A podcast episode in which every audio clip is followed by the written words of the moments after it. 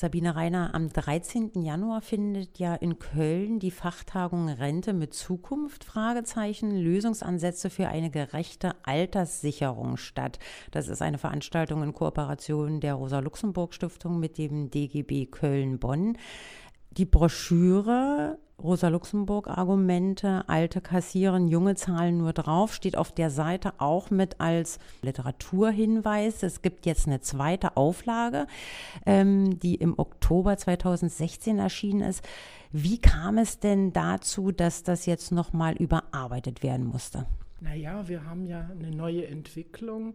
Ähm, zum ersten Mal hat die Politik aufgegriffen, äh, dass man vielleicht nicht immer nur kürzen, kürzen, kürzen kann, sondern dass das äh, doch ähm, ziemliche Probleme produziert auf die längere Frist. Ähm, und die Politik hat es ja nicht unbedingt von selber begriffen, sondern ähm, die vor allen Dingen die Gewerkschaften, die Linke auch, die machen da natürlich schon ein bisschen Druck in die Richtung und deswegen ist es aufgegriffen worden. Auf welche neueren Entwicklungen wird in der Broschüre eingegangen? Also die Broschüre an sich, die beschreibt die Grundzusammenhänge. Das finde ich auch nochmal wichtig, äh, weil in den Debatten um die demografische Entwicklung und die Zukunft der Alterssicherung, da wird schon äh, ziemlich viel an Mythen auch äh, verbreitet. Und deswegen ist ein Grundanliegen der Broschüre natürlich damals gewesen und auch heute ähm, nochmal ein paar so Grundzusammenhänge klarzustellen. Und die aktuellen Entwicklungen, ähm, die sind der Schlussteil. Also was macht denn jetzt die Politik? und was die aktuelleren Teile sind. Wir haben seit dem ersten Erscheinen der Broschüre die ein paar politische äh, Maßnahmen ähm, umgesetzt bekommen. Äh, Stichwort die sogenannte Mütterrente. Das waren zum ersten Mal seit vielen Jahren äh, kleine Verbesserungen, ähm, die aber an den, am Grundproblem nichts ändern. Und jetzt haben wir die Debatte eben wieder, wie kann man verhindern, dass massenhaft Menschen künftig in die Grundsicherung fliegen. Was ist denn für linke Politik an den Thesen, an den Überlegungen und auch an dem komplizierten Thema Rente so interessant? Vielleicht ist es eine Anmaßung, aber äh, mit der ganzen Argumentereihe äh, versuchen wir ja Mythen zu widerlegen. Äh, und von daher ähm, ist es ja nicht nur eine linke Argumentation oder eine linke Politik, wenn man versucht, ein paar Argumente auf die Füße zu stellen. In den politischen Debatten äh, geht es häufig jung gegen alt äh, oder wir können uns bestimmte ähm, soziale Absicherungen, also in dem Fall über die Rente nicht mehr leisten.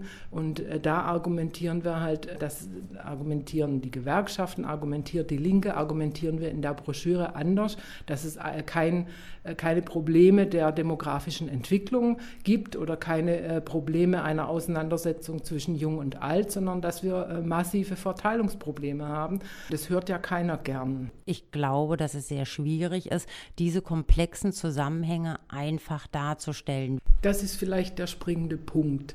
Rentenpolitik ist gar nicht so kompliziert. Das äh, wird ziemlich kompliziert gemacht, indem man über äh, irgendwelche Renten und Riester-Faktoren und weiß Gott was alles äh, äh, komplizierte Berechnungen anstellen kann. Rente kann auch ziemlich einfach sein. Wir haben mal den sogenannten Generationenvertrag gehabt. Das heißt, äh, die mittlere Generation, also die erwerbstätige Generation, versorgt die Jüngeren und versorgt die Älteren das, wenn dann die Jüngere nachwächst, äh, dann wird sie zur mittleren Generation äh, und die ältere äh, stirbt irgendwann aus, die mittlere Generation wird irgendwann alt. Das war mal der Generationenvertrag. Jetzt gibt es natürlich Verschiebungen, wenn wir, ähm, wenn, wenn der Anteil der älteren Menschen steigt in der Gesellschaft. Das kann man ja nicht wegreden. Das ist nun mal so. Zumindest für eine Zeit lang, bis 2040, 50, dann wird sich das nochmal ändern. Wir haben das äh, beschrieben auch in der Broschüre und ich mache das auch immer gern bildlich. Ähm, wir haben einen Bevölkerungsaufbau mal gehabt vor 100 Jahren, der entsprach diesem berühmten Tannenbaum. Äh, unten äh, ist es breit und nach oben hin wird es immer spitzer.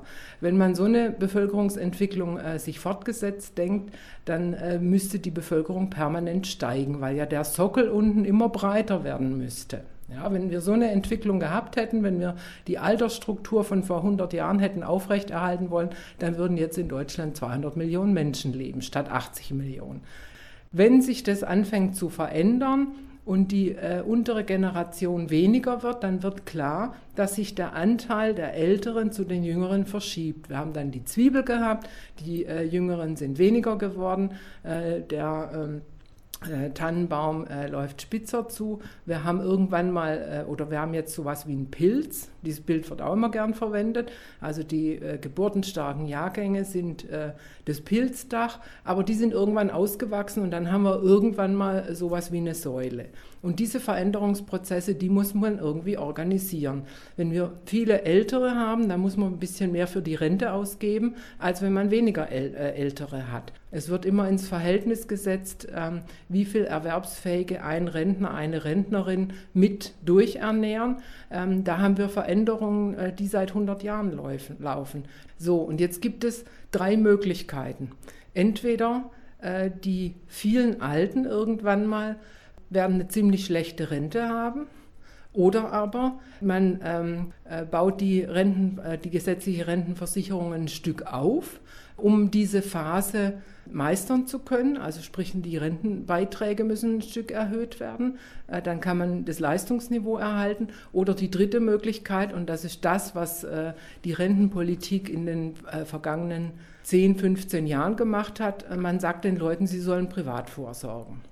Das sind die drei Möglichkeiten. Das ist alles relativ einfach und man kann das furchtbar kompliziert machen, aber diese drei Möglichkeiten gibt es und die kann man auch nicht wegdiskutieren. Von den elf Mythen sind es, glaube ich, ich muss jetzt noch mal kurz nachgucken, von den genau elf Mythen. Welcher war denn Ihrer, von dem Sie sagen würden, der liegt Ihnen am meisten am Herzen? dass wir keine Auseinandersetzung zwischen Jung und Alt haben, äh, sondern dass wir Verteil ein Verteilungsproblem zwischen oben und unten haben die jungen Leute von heute sind die Rentner und Rentnerinnen von morgen. Und dass man sich da gegenseitig ausspielen lässt, äh, das war mir sehr wichtig, dass äh, wir dagegen argumentieren können.